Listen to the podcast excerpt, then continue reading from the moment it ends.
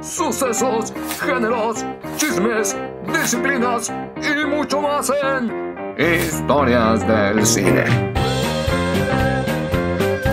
Filmadores, ¿cómo están? Bienvenidos a otro episodio más de este fantástico y autodenominado podcast número uno de la historia del cine y de los podcasts y de todo el contenido mundial. Historias, historias del cine. Yo, yo soy Galo Sotres y a mi izquierda tengo al Homero Simpson colorado con color café, Alberto Román Martínez Montes de Oca. Hola, ¿qué tal Galo? Amigas y amigos de Filmadores, muchísimas gracias por esa introducción, por la interrumpida también y eh, muy contento y muy emocionado de ver qué historia nos vas a contar el día de hoy, Galo. La historia que les voy a contar hoy es de una película que se estrenó en el 2000 y que va a cumplir 20 años, o no, en marzo cumplió 20 años de haberse estrenado. Una película de culto que no fue nada taquillera, pero que todos nos acordamos de ella. Dio el inicio a la gran carrera de un actor muy bueno y esa película es la... No, no es la, es la película, es American Psycho y la historia es de lo difícil que fue llevarla al cine. Ahí tengo dos anotaciones. La primera, que viejos estamos, no puedo creer que el 2000 haya sido hace 20 años. Sí. Police. Y eh, la segunda, te tengo que revirar luego, luego. Este Galo, no fue el inicio de la carrera de Christian Bale. No, no, Christian me- Bale o sea, que el tuvo- inicio como su, su espaldarazo. Yo sé que él empezó desde chiquito, su primera actuación fue en El Sol, en El Emperador, En el Imperio del Sol. Imperio de, del Sol. De Su Majestad Steven Spielberg. Exactamente. Este, bueno, esa era nada más mi anotación. Pero antes de que empieces la historia, Galo, déjame recordarle a la gente que nos está viendo en YouTube que en la caja de comentarios vamos a dejar el enlace del grupo de historias del cine que está en Facebook. Eh, denle clic, soliciten su acceso y nos vemos porque ahí se pone chido el cotorreo. Sí, se pone bien chido, hay memes de nosotros, está bien padre eh, compartir con las otras 20 personas que están en el grupo. Por favor, métanse al grupo, suscríbanse al canal, no les cuesta nada, somos una gran comunidad. Yo, yo no entiendo por qué ese acto de suscribirse les cuesta tanto, pero nos ayudan a nosotros y también, si están viendo este episodio, dejen un comentario, una mentada de madre, lo que sea, para que el maldito algoritmo eh, capitalista de YouTube nos siga recomendando a gente que le gustan estas historias. Y prometo ya no pelearme tanto. Y realmente, ya- ¿qué te peleas? Es cierto. Sí, yo me peleo. con- Yo- yo yo, yo poleo con la gente que es mala en los comentarios. A lo, Pero ya no. a lo que me refería era que como que la gente volteó a ver a Christian Bale como un actor serio después de este papel. Ok. Perdón por darte ese periodicazo, Galo. Sigue con tu historia. No, lo dije mal, lo dije mal. O sea, creo que lo importante en una pareja es la comunicación. Y pues nosotros somos una pareja, Una dupla. una dupla, Un- una pareja explosiva. Sí. Pero bueno, aquí. aquí comienza esta mágica, mística, musical historia del cine de American Psycho. Porque bla, bla, bla, eso ya lo dije. Ay, sí, sí, sí. Bueno, en- aquí estaba la introducción. La voy a leer, chavos, ¿ok? En abril de este año infernal que termina, se cumplen 20 años del estreno de uno de los fracasos en taquilla más exitosos de todos los tiempos. Sobre todo para los amantes del cine de culto, American Psycho. ¿Qué? ¿Qué? No sabía que ibas a hablar de esa película. Una película que retrata a, manera de sátira los modelos económicos neoliberales, la sociedad snob de los ricos y básicamente todo eso que tu primo el Chairo odia. Si la gente dijo hace poco que el nuevo orden perpetuaba las fantasías de los ricos de ser atacados por los pobres, American Psycho, eh, de hecho de una manera simple, perpetra las fantasías de los chairos sobre que los ricos son cabrones desalmados que pueden llegar a matar por diversión. Ok. Estoy de acuerdo. ¿Estás de acuerdo? Sí. Y así es. ¿Qué pedo? Esto está. Es que estaba, estaba- entré en frío, así como que no, no me dieron besos. Pero bueno, la película está basada en el libro homónimo de Bret Easton Ellis. El autor nació en 1964 en Estados Unidos. No sé en qué parte, me vale verga, eso no es, importa, no es importante. Pero bueno, el padre de Brett era un agente inmobiliario violento con problemas de alcoholismo y que maltrataba a su hijo, por lo que Brett, como todos nosotros, aprendió a canalizar dichas emociones a través de la escritura. A mí no me maltrataban, pero entiendo el punto. A Es ti que- sí, ¿verdad? Es que estás hablando desde tu privilegio. Desde mi privilegio blanco. Pero bueno, su primera novela, llamada Menos que Cero, salió en 1985 y se trataba de un universitario que regresa a su casa por Navidad y retoma contacto con sus amigos que están tan confundidos como él. y pues narra de cómo los jóvenes empiezan a hacer sus desmanes entre drogas, sexo y alcohol, ¿no? Eh, pese a que el libro fue destrozado por la crítica, debido a la frialdad con la que describía estos encuentros y usos de eh, drogas y sexo, o sea, lo, lo describía de una forma muy cruda, los jóvenes de la época se sintieron identificados con la historia, sobre todo porque el autor no tenía miedo a hacer constantes referencias a la cultura pop ya que en sus obras siempre mencionaba marcas, artistas, películas o acontecimientos del momento. Ok. Y pues cuando eres joven, siempre que ves que ah, una obra literaria o una película hace referencia a algo que está pasando en el momento, como que te- es más fácil sentirte identificado. Me voy a poner a lo mejor un poquito chairo aquí, pero sí tiene que ver con este pedo de la importancia de la representación. Sí es importante verte, ver tu mundo o ver el- pues, tus lo que eres o lo que representas o tu época en pantalla. Siempre tiene algo ahí eh, interesante y algo que hace clic con las personas. O lo que te gusta, ¿no? O sea, creo que Sí. Fuera del product, product placement, el hecho de que en algunas películas salgan artistas que son famosos en el mismo momento en el que salen esas películas o cosas así, como que le dan cierta cercanía a la historia. Totalmente de acuerdo. Por eso también a veces es un recurso medio chafón o medio baratón que en ciertos, por ejemplo, en blockbusters malos o algo así, siempre terminan con la, con la canción de moda. Sí. Este, como para intentar hacer que la gente se olvide de, De eso. por- eh, al- de la película que está mala. Pero, o sea, lo que dices es, es cierto. Esta, esta onda de, de utilizar el lenguaje que usas, de utilizar lo que está en el momento en el que, en el que sale la película, pues siempre ayuda a que la, a que la gente se acerque y se sienta identificada. Por ejemplo, una película que creo que gran parte del éxito y de que todo el mundo la viera eh, recientemente fue Uncut James, que habla de las apuestas. Sale un jugador famoso de, de este equipo del Trébol, ¿cómo se llamaba? No me acuerdo. ¿cómo se- ¿Los Celtics? Los No. Celtics. Sí, es de los Celtics el jugador. No sé si el equipo del Treble sí es el de los Celtics, Sí, pero, pero no recuerdo, no sé nada de básquetbol. ni yo. Pero también sale Entendí. Weeknd y The Weeknd se pelea con Adam Sandler, o sea. Sí. Y es como de, ah, no mames, eso podría estar pasando en la esquina de. No mi casa, porque yo vivo en Ni de la en mía, México, ni de la de la mayoría de los que nos escucha. pero te sientes cercano, ¿no? Ajá.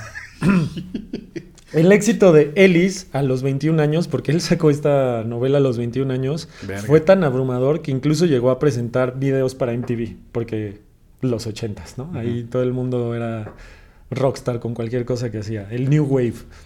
Su segunda novela fue Leyes de Atracción, que también se trataba acerca de un grupo de estudiantes de universidad que se, que se dejan ir como gordos en tobogán con las drogas y los excesos. El libro, como casi siempre pasa después de una gran ópera prima, tanto para directores como escritores o artistas en general, no fue lo que se esperaba. Sin embargo, debido a su estilo frío y cercano a los jóvenes, por segunda vez, pues ya fue nombrado como el vocero de la generación X. Sí, esa generación de la que hablaba Pepsi en sus comerciales de los noventas. Qué gran generación, qué grandes épocas. Nosotros no somos generación No, no X. somos gen- generación X, pero nosotros crecimos admirando a esa Claro, generación. Facundo es generación Por X, que Ramones sí. es Sí, generación Todos X. esos güeyes. Los comerciales de Pepsi de Britney Spears en el Coliseo eran justamente generación X, entonces era un, mo- un bonito momento para la cultura pop. La carrera de Brett dio un salto cuántico con su tercer libro, American Psycho, el cual le tomó tres años escribir debido a la vida salvaje llena de drogas y alcohol y sexo casual que había adoptado pues, al ser tan popular. Porque MTV. Porque MTV, exactamente. Aquí quiero mencionar que, aunque es bien sabido por todos que las obras de arte son la sublimación de las fantasías del artista, me sigue causando mucha curiosidad el hecho de cómo nos proyectamos en nuestras obras y sobre todo los escritores, o bueno, yo lo noto más como en los escritores, que siempre en lo que escribes hay fantasmas, traumas y vicios de tu pasado, de tu presente y de lo que añoras del futuro. No, no sé si a ti te pasa. Sí, es una cosa súper curiosa que a mí me ha pasado que con cosas con las que escribo, de repente hasta mucho tiempo después, no solo de escribir, sino después del rodaje y tal, ya estoy viendo el corto, la película, lo que sea, este, y de repente te das cuenta de cosas que dices, ah, chinga, ¿a poco yo creía eso? O yo pienso eso. Eh, siempre tienen como, el acto de escribir siempre tiene ahí como, como esta mano invisible que, que refleja lo que eres por dentro. Exactamente. Y a veces, como dices, pasa sin que te des cuenta. Sí. Pero en este, Muchísimas este, veces. este no fue el caso, porque todos estos desenfrenos, a pesar de que alentaron el proceso creativo del autor, al mismo tiempo fueron los que lo llevaron a poder escribir con gran genialidad su gran éxito. Porque además en ese ambiente banal y de huelemesas, Ellis tuvo la oportunidad de acercarse mucho a la tribu urbana denominada los Yuppies, la cual, a la cual pertenece el protagonista del libro y de la película. Que los Yuppies eran la denominación otorgada para lo que hoy en día serían los Godines, que son jóvenes ejecutivos de Wall Street, pero en ese tiempo ganaban mucho dinero. Eh, y pues nada más lo gastaban en cosas snuff y caras como... No creo que sean los godines. Los godines es más como un güey de... Este... Pues sí, de oficina. No, De tienes oficina. razón, más como los influencers de hoy en día, que ganan mucho dinero de putazo y se lo gastan en cosas bien macas.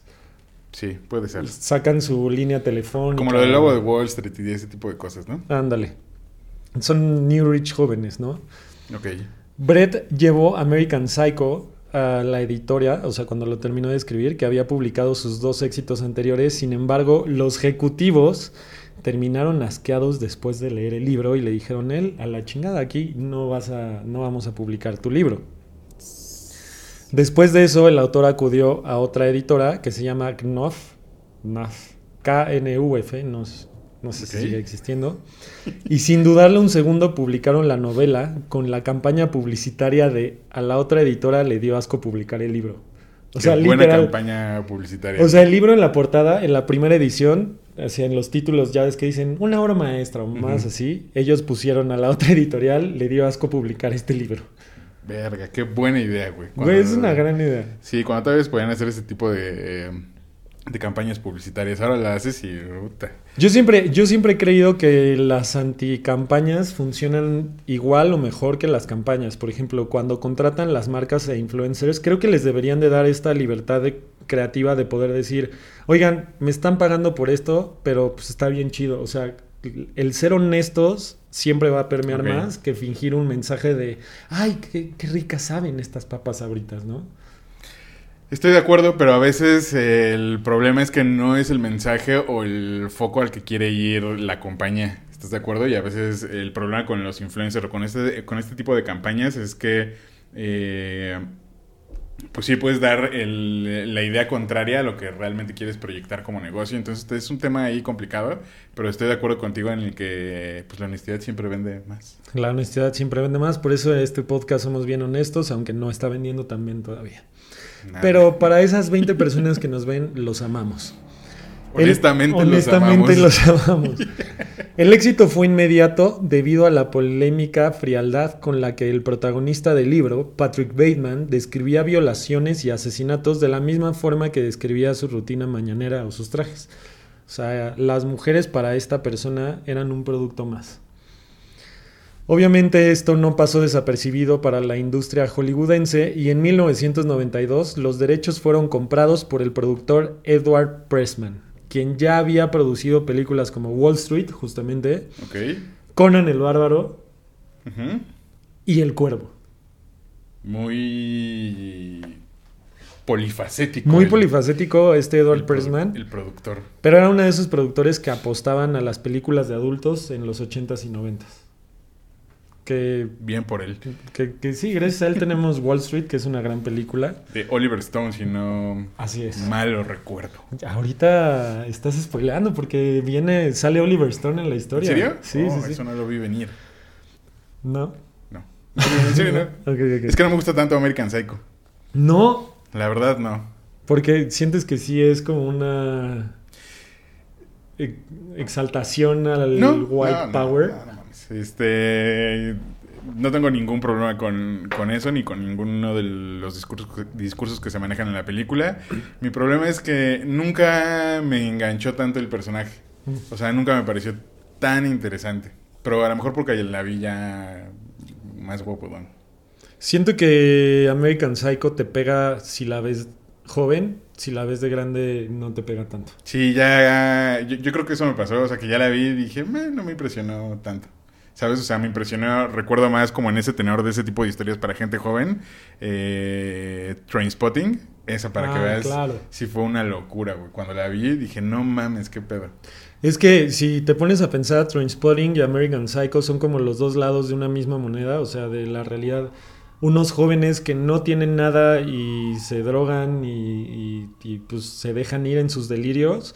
Y el otro lado de la moneda de los mismos jóvenes, pero con todo el poder adquisitivo del mundo. O sea, Y el estatus y todo, sí. Ajá, exacto. Pero a final de cuentas, como que el tema es. La carnita es lo mismo, porque terminan haciendo pura pendejada los dos.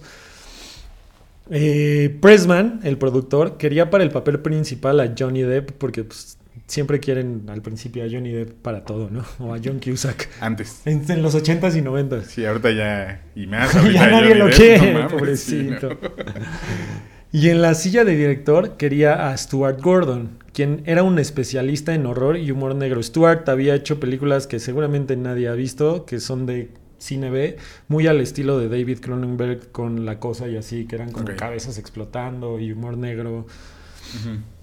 Este, quien tenía la idea de filmar la película en blanco y negro, sin embargo, las negociaciones no prosperaron con ninguno de los dos mencionados, por lo que el productor tuvo que recurrir ahora sí a David Cronenberg, quien ya contaba con el reconocimiento suficiente por Naked Lunch, que para mí es como de las mejores películas de David Cronenberg. Difiero, es de sus películas más icónicas. Bueno, es que. A mí me gusta porque está bien pinche loca y no recurre al gore tan explícito como en Es que yo creo que ya soy señor, güey. O sea, a mí me gusta más toda la etapa de Cronenberg adulto.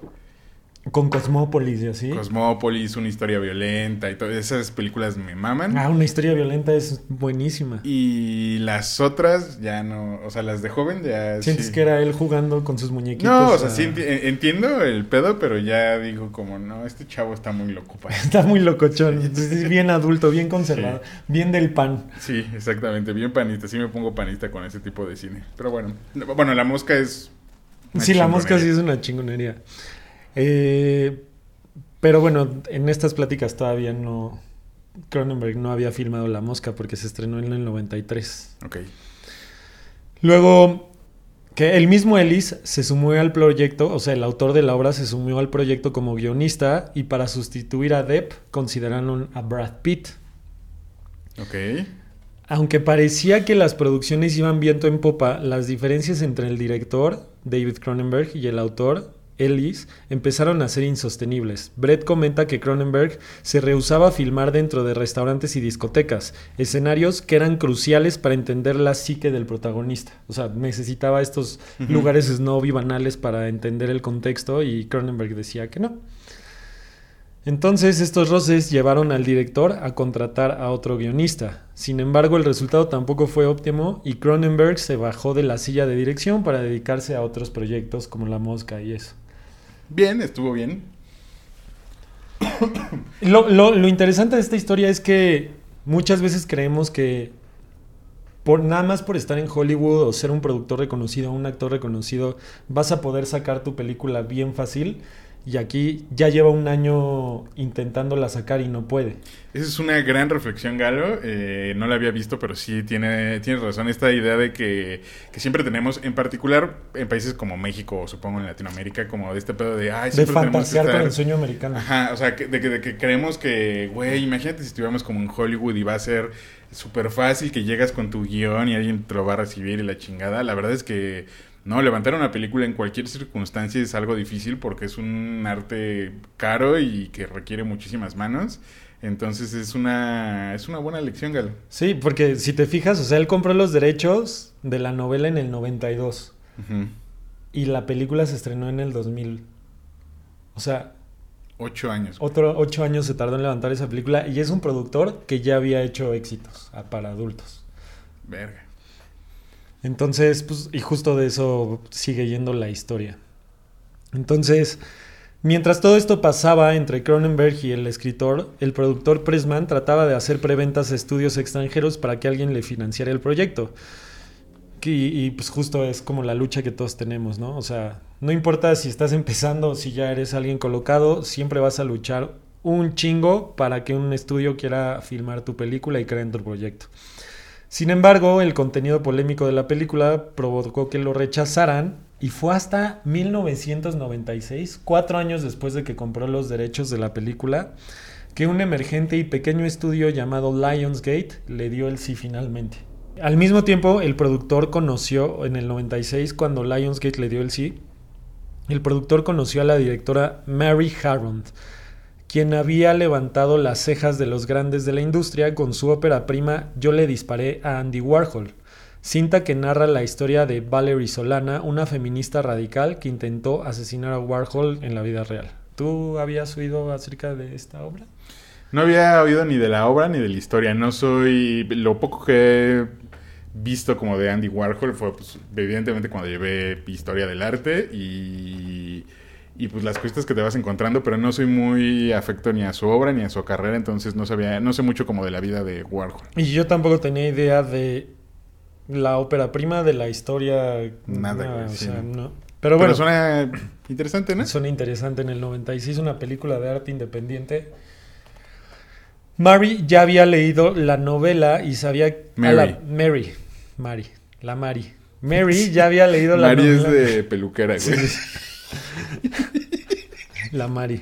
La Mari. De ahora en adelante va a ser la Mari. La Mari había leído la novela y sabía a la perfección lo que quería retratar. Más allá de mostrar los abusos y torturas de Bateman, quería profundizar en su psique narcisista y satirizar el Nueva York consumista de aquellos tiempos. Ella misma decidió escribir la adaptación en pantalla grande junto a la actriz Gu- Guinevere Turner, quien aparece en la cinta también como una de las víctimas de Patrick Bateman. O sea, para este entonces, cuatro años después, ya el autor del libro estaba hasta la madre de que lo llamaran para ser guionista y ya estaba como asqueado de revisar tantas veces su historia y decidió ser un rockstar y dijo, ustedes hágansela de pedo. Ya me pagaron, chinguen a su madre. Exactamente. El papel principal al principio le fue ofrecido a Matthew McConaughey, a Christian Slater y a Billy Crudup. Puros artistas de los noventas, ¿no? No, Matthew McConaughey sigue, Sigue siendo vigente. Este, el otro güey, ¿cómo se llamaba? Christian Slater. Christian Slater también, ¿no? Tú- bueno, bueno, En- ya no, pero... Mr. Robot como que retomó su carrera. Y el otro güey, sí. pues, Ahí en su casa lo conocen. Ajá. No, sí, sí, sí lo ubican. O sea, yo lo vi y dije, ah, es él, pero es como de esos güeyes que. Ajá, que ves y que dices, ah, sí sé quién es ese actor.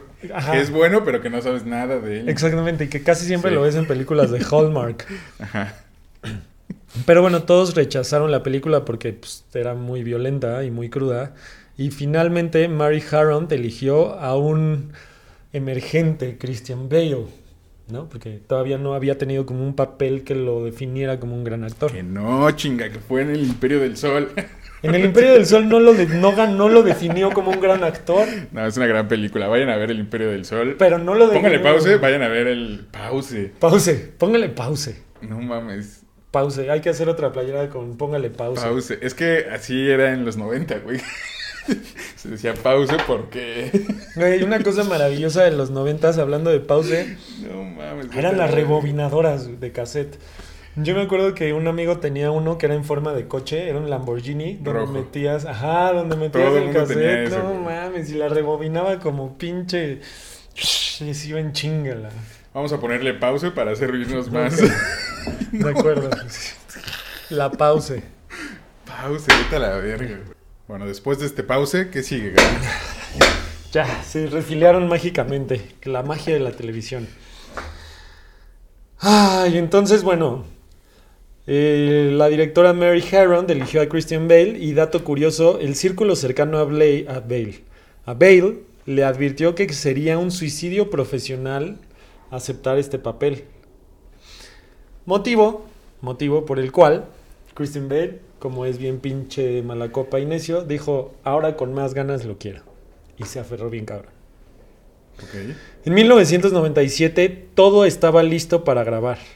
la peli todos estaban listos para grabar una película con bajo presupuesto, pero con mucha libertad creativa. Sin embargo, Lionsgate les dijo, espérense perros, que esto ya se está poniendo choncho y mejor pónganme a alguien más famoso, no sean culos. Entre las primeras propuestas de Lionsgate estuvo Edward Norton, que venía de ser nominado al Oscar, pero luego del estreno de Titanic decidieron que mejor siempre querían a Cristiano, digo a Cristiano Ronaldo, no sé qué pedo, Leonardo DiCaprio. Ok. Y aquí viene un paréntesis bien cabrón, porque creo que es un tema para hablar en todo, de todo un episodio de eso, pero DiCaprio ya le había quitado el protagónico a Bale de Titanic. Ok. O sea, Bale estaba a punto de filmar Titanic, pero al final este, James Cameron decidió a DiCaprio. Y también Christian Bale ya estaba por empezar a filmar Romeo y Julieta y después del éxito de Titanic quitaron a Bale y pusieron a Leonardo DiCaprio. Chale. Y esta película, o sea, parecía, de hecho, o sea, sí, quitaron a Bale y dijeron nuestro protagonista ahora va a ser DiCaprio. Era la tercera película que le quitaba a DiCaprio a Christian Bale. Sin embargo, Bale dijo, no, Verga, ese güey, güey no es mames". demasiado lindo, no va a aguantar la presión de esta película, él se va a bajar. Y dijo, "Ah, no hay pedo. Porque para lo mamón que es Christian Bale, estás de acuerdo que los hubiera mandado a la verga. Y además, si es la tercera vez que ese pinche actor, güerito, te está quitando tu protagónico, Verga, sí es un buen chisme, güey. Es de ese pedo que tienen que lidiar. Si hay gente que nos escucha que son actores o quieren ser actores, siempre tienen que lidiar mucho con ese tipo de, de rechazos. Pero está cabrón que ya te traiga así. Este, además, Bailey- Entre cejas un otro actor, ¿no? Bailey y DiCaprio son dos actores que han compartido muchos compañeros de trabajo, pero creo que nunca han estado en la misma película los dos, güey. O sea, Christopher Nolan ama a Christian Bale, pero también ama a Leonardo DiCaprio. Y así como que hay como esos Oh. O sea, ¿crees encuentros que ahí un de- Yo creo que... O sea, Christian Bale siento que es una persona súper rencorosa. Y por ejemplo, Christian Bale trabajó con Matthew McConaughey, no, no sé en qué, no me acuerdo en qué película. Ah, en El Reino de Fuego, donde hay dragones. Y también trabajó Matthew McConaughey con Leonardo DiCaprio En el lobo de Wall en Street. el Lobo de Wall Street y así como Y que... Los dos han trabajado con Nolan y los dos han trabajado con Spielberg. Ajá. Hola, la. Sí, sí, sí, está cabrón. Por ¿Ustedes eso- qué creen? ¿Hay pique entre DiCaprio y el otro pendejo? Y Christian y el otro, el otro idiota ahí. Y el otro meco que no sí, sabemos cómo se Christian llama. Christian Bale. Pero, güey, sí está cabrón. O sea, sí vale la pena investigar. Les prometo traerles esa historia la próxima vez. La segunda próxima vez que me toque. Pero bueno, Brett y Lionsgate estaban tan emocionados con la ascendente que con que la ascendente estrella se viera interesada en el proyecto que decidieron dejarle escoger el director. O sea, mandaron a la verga a esta María, a Mary, A la y a Bale. Y güey, o sea, Leonardo DiCaprio tenía solo 23 años y un estudio ya le estaba diciendo, elige quién quieres que te dirija. El poder de Titanic. El poder de Titanic. Neta, Titanic es un antes y un después en la carrera de casi todos. Vayan a ver el episodio de La pesadilla de filmar Titanic. Un gran episodio, Galo. Un gran episodio que creo que justo Rompió con este- esquemas de los podcasts. rompió con esquemas de los, po- de los podcasts, rompió con récords. Es, es impresionante y además creo que después de conocer esa historia entiendes por qué Leonardo DiCaprio, a pesar de 23 años, de tener 23 años, la gente lo respetaba, ¿no? Si aguantó esas putizas, quería decir que algo, algo, tenía, había. ¿no? Entonces, Leonardo DiCaprio bara- barajeó entre sus humildes opciones candidatos como Martin Scorsese, Danny Boyle y Oliver Stone. Ahí nomás, Sí, pobremente, sí, dijo, ay, así como que se me ocurre, no, que uno de estos me dirija, la chingada. Pero este último, justamente por su experiencia en Wall Street, Oliver Stone, fue el que más avances tuvo en las negociaciones. Todo este movedero de cast y directores hizo que el presupuesto de la película aumentara de 8 millones de dólares a 40 millones de dólares. Sin embargo, Leonardo no se puso de acuerdo a tiempo con Oliver Stone, por lo que el director abandonó el proyecto y a su vez esto hizo que DiCaprio dijera, ay, pues esto va muy lento, mi carrera va en ascenso, me están ofreciendo la playa, Comper, me voy. Que a mí sí La me gusta la playa, playa. Está bien chida esa película, ¿eh? Sí. Al- Yo la vi dos, o sea, yo tengo dos encuentros con la playa. Uno, eh, estaba en casa de unos amigos de mis papás. Obviamente la playa no te no la podías ver a los 11 años, ¿no? Yo tenía como más o menos ¿Y esa edad? porque era clasificación C, entonces ahí estaba el DVD, porque apenas empezaban los DVDs, la vi y dije, qué asco, no me gustó. Y después la volví a ver ya cuando tenía como 17 años y dije, qué puta joya. Yo la vi más o menos como a esa edad, como a los 17, 18 años, y la verdad es que me encantó. Creo que nada más la he visto un par de veces, pero creo que también es una muy buena película de Danny Boyle. La voy a volver a ver para, para dar mi veredicto final ahora que ya soy un anciano. Oye, la- la- yo me acuerdo mucho de la escena en la que Leonardo DiCaprio se pone tan drogado que parece que está en un videojuego, como tipo Crash Bandicoot. Güey, qué gran escena. Pero bueno, el punto es que esto, que pues ya todos los famosos se volvieron a bajar del barco, volvió a reducir el costo de la producción y le, pre- le permitió a la directora Mary Harron regresar. Sin embargo, Lionsgate seguía presionando por un actor de mayor reconocimiento, por lo que buscaron a Ewan McGregor. Pero, que venía de Trainspotting. Exactamente. Y pues tenía como todo el sentido. Pero Christian Bale estaba tan aferrado a eso y tan confiado que habló personalmente con Ewan y le dijo, güey, no seas culo. Tú ya hiciste Transporting, déjame a mí este papel. Y lo convenció de que lo rechazara. Porque de hecho Christian estaba tan entusiasmado con el proyecto que rechazó también muchos proyectos para tener la agenda libre para poderlo firmar. Y él ya llevaba varios años estudiando meticulosamente el comportamiento de Tom Cruise, porque pues, todos sabemos que Tom Cruise es un socio- sociópata. Creo nos, que no. que nos cae muy bien, Es la última gran estrella de Hollywood. pero bebe sangre de bebés. Placenta de bebés. Placenta, y, No, y sangre le, y le ponen sus esposas por su religión. Pero es la última gran estrella de Hollywood. Yo no Déjalo estoy- sí, sí, ok, está bien.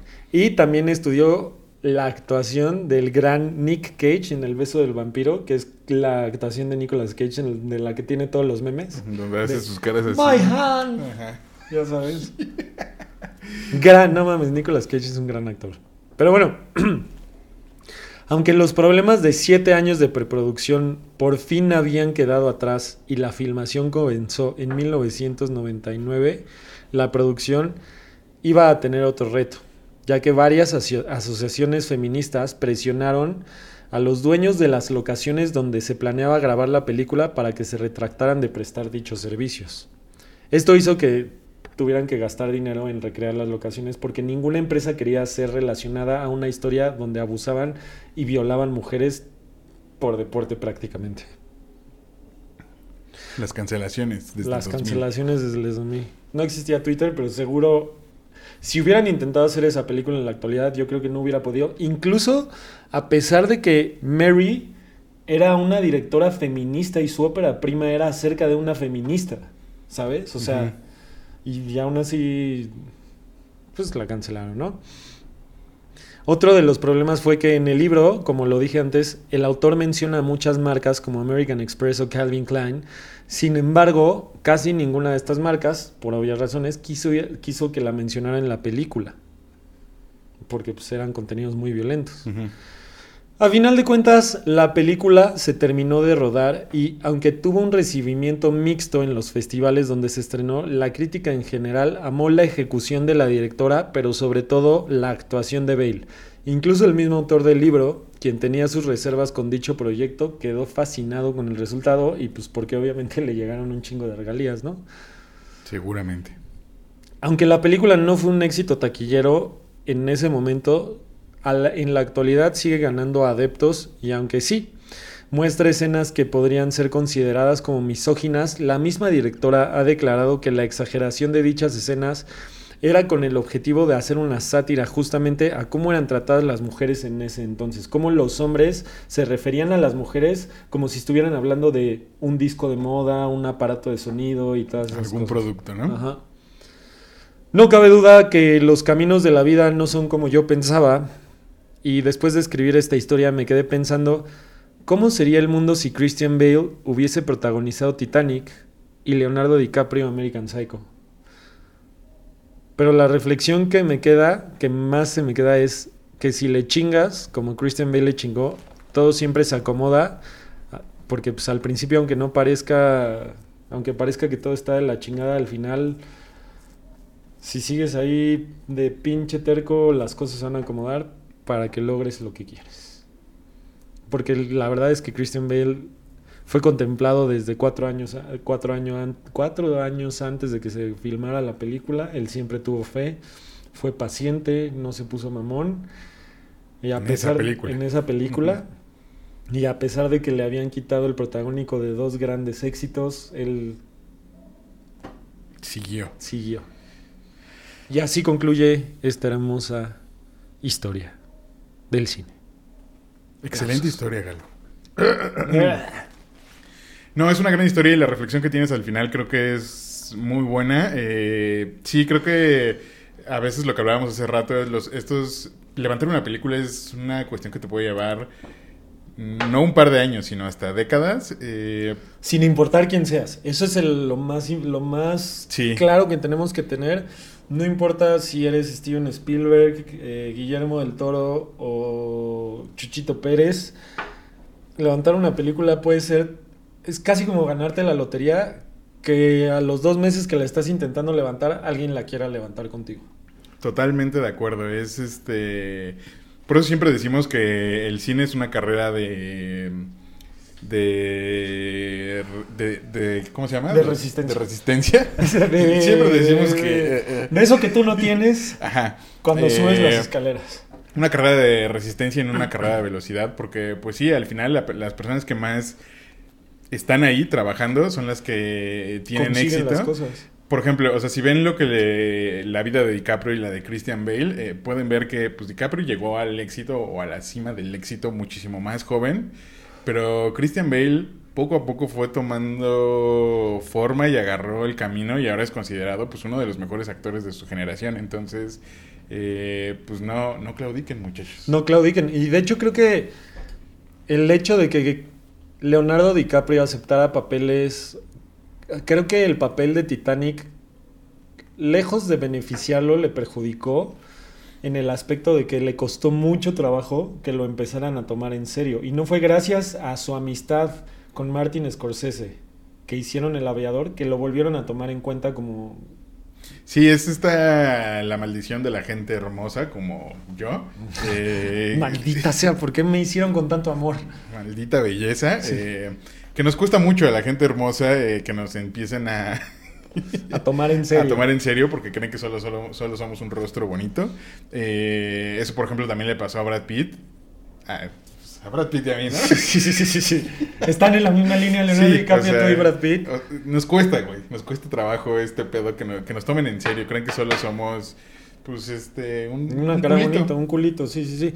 Que, que de hecho, eh, creo que esta historia lo, lo ejemplifica muy bien. O sea, Brad Pitt también fue considerado, Leonardo DiCaprio fue considerado.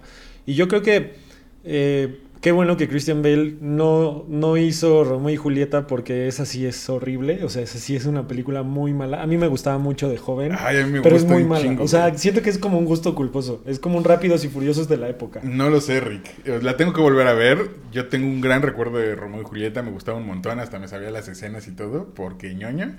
Este. Y, y la interpretación del actor que hace a, al amigo de Leonardo DiCaprio, A Mercutio. a Mercutio, ese güey me cae de huevos. A mí también, güey. Y sale en Matrix 2 y 3. Ajá.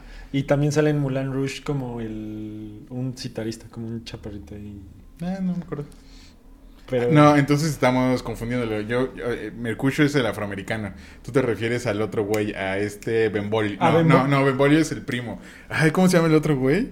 Al que tiene las dos pistolas con su nombre. El que tiene las patillas así, ¿no? Ajá, exacto. Que es que súper cholo ahí. ¿No es John Legu- Leguizamo? John Leguizamo? Leguizamo. Que John sale Leguizamo. en John Wick. John Leguizamo es un gran, gran actor. Sí. porque nunca ha tenido un protagónico que el... Sí ha tenido protagónicos, güey. Hay una película que se llama... No me acuerdo cómo se llama. ah, ok, justo. Pero tiene una película, güey. Pero bueno, a lo que voy es que a pesar de todos estos rechazos, eh, Christian Bale le dio duro contra el muro y, confió en este proyecto. Y a final de cuentas hizo que él pudiera ser un mamón de mierda, porque ya era un mamón de mierda, pero, pero después de esta interpretación, que me parece lo más fantástico de American Psycho, independientemente de que tiene a William Dafoe, a Reese Witherspoon en el cast y todo, o sea, no mames, Kristen Bale en esa actuación es pura magia. Sí, no sé. No, nunca he sido muy fan del trabajo de Kristen Bale. ¿No? Honestamente. La verdad, no. O sea, entiendo por qué la gente eh, eh, lo admira tanto y todo. Me gustan las películas donde él participa, pero su trabajo nunca me ha encantado. Pero es una precisión súper personal. No, no se refleja en realmente su trabajo. Claro, y, de hecho, esta película de American Psycho fue la que hizo que Christopher Nolan se decidiera por él para interpretar a Batman, porque el, el, aspecto de millonario snob le salía muy bien. Y de hecho, la voz de el güey de American Psycho, de Bateman y de Bruce Wayne, es como el, mismo tono. Y también le ayudó la impresionante transformación física que hizo. O sea, como que le dio muchas credenciales para que los directores lo tomaran en cuenta como un actor versátil. Pues muy bien. O sea, yo, yo, por ejemplo, no me imagino, como dice la reflexión final, a Leonardo DiCaprio mamado. Sí, no. Como Snob sí, pero... Sí, como Snob sí, porque lo vimos en Wall Street, en el logo de Wall Street. Y le sale increíble. O en la de Baz Luhrmann, que no es Romeo y Julieta, la otra, la de Gran Gatsby. el Gran Gatsby. Sin embargo, ¿no sientes que Leonardo DiCaprio siempre tiene como un dejo tiene un charm que cuando, a pesar de que quiera ser un tipo nefasto, siempre te cae bien. Sí. Y Christian Bale sí te puede caer mal. O sea, te puede llegar a cagar el personaje, sí, claro. Otra película en la que colaboró con Matthew McConaughey justamente era en la que Matthew McConaughey es un es un boxeador y Christian Bale lo entrena. El luchador se llama. El luchador, no, el luchador no es la de. Sí, es, es The Wrestler, es la de Darren Aronofsky. Y el luchador, que es de el güey que hizo la de Silver Linings Playbook. Silver Lining Playbook, sí. ¿What? Silver Lining Playbook. right, sí. Pero sí es ese. Y ahí Christian Bale te cae en la punta de los huevos porque es el hermano drogadicto borracho. Un pinche güey todo violento y así. Y Leonardo DiCaprio nunca te cae mal. En El Aviador no te cae mal. En Romeo y Julieta no te cae mal, en Titanic no te cae mal, en El Lobo de Wall Street no te cae mal, a pesar de que es una mierda misógina e impresionante, no te cae mal. Y es una máquina de memes. Es una máquina de memes, Leonardo DiCaprio. Sí, no sé, es como, supongo que es como, tiene que ver con, con lo que es Tom Cruise, ahorita que hablábamos de las últimas estrellas, que a pesar de que son muy buenos actores, siempre sabes que estás viendo a la estrella. Y no son como otros actores que en los que te... Que se camuflajean. Ajá. Como Gary Oldman. Gary Oldman que a mí se me hace el mejor actor infravalorado de la historia. O sea, yo de chiquito veía películas y hasta más grande, cuando empecé a como estar consciente de los actores y del cine y bla, bla, bla, dije, no mames, ese güey es el malo del quinto elemento. Y el de León, el profesional. Ajá, exacto, y el malo de León profesional y es como de te amo. Te amo, Gary Oldman. Cabrón. Hay que hacer algo un día. Hay que hacer algún día. hay que hacer algo un día. Hay que hacer algo un día. Un día, un día hay que hacer algo. Va. ¿Qué quieren hacer? Pongan en los comentarios qué quieren hacer. Pero bueno, muchachos. Muchísimas gracias por esta historia, Galo. Una gran historia. Estuvo súper bueno el chisme de entre el posible pique entre Leonardo DiCaprio y Christian Bale. Y me quedo mucho con esa reflexión que hablamos sobre cómo Hacer cine nunca es fácil.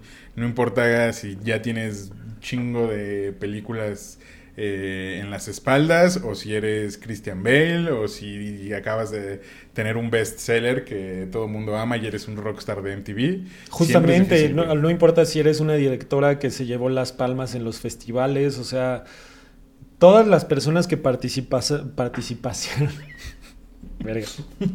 ¿Qué nos está pasando, doctor García? Todas las personas que participaron en esta película les tomó ocho años realizarla y todas eran rockstars ya. O sea, no fue así como de, Imagínate. de algo nosotros- independiente. Y la película solo costó 8 millones de dólares. Solo, decimos solo costó porque pues, en Estados Unidos 8 millones no es nada. Pero a ellos, si les costó tanto trabajo llevar esta historia, a ti, a nosotros que estamos en un país que no tiene una industria de cine, nos va a costar más, pero no hay que quitar el dedo del renglón. Exactamente. Nunca quiten el, dedo del renglón y sigan haciendo cine. Sigan haciendo cine. Muchísimas gracias por habernos escuchado. Muchas gracias. Muchos visto. Recuerden que se pueden unir al grupo de historias del cine. Está en la caja de los comentarios. Suscríbanse. Todos los lunes está Escuela para Cineastas. Se viene un nuevo contenido bien bonito que estamos planeando para ustedes. Espero que salga este mes de diciembre. Esperemos. Esperemos. Y pues algún anuncio que quieras hacer. Eh, estén pendientes de la página www.filmadores.com porque se vienen sorpresas y cambios y cosas bien chidas. Este, y muchas gracias por escucharnos. Yo soy arroba M Alberto Roman M. Y yo soy arroba galoso3 y recomiéndenos con sus amigos cinéfilos. O sea, también nos gusta que nos mienten la madre. Si no les gusta, díganos, están de la verga. Se vale. Ya no me voy a pelear, lo ya no nos vamos a pelear. Y muchas gracias a todos. Les mandamos un beso. Y recuerden que los queremos mucho. Pero sobre todo, Los queremos, queremos ver, ver. filmar. exacto, los queremos ver filmar. Adiós.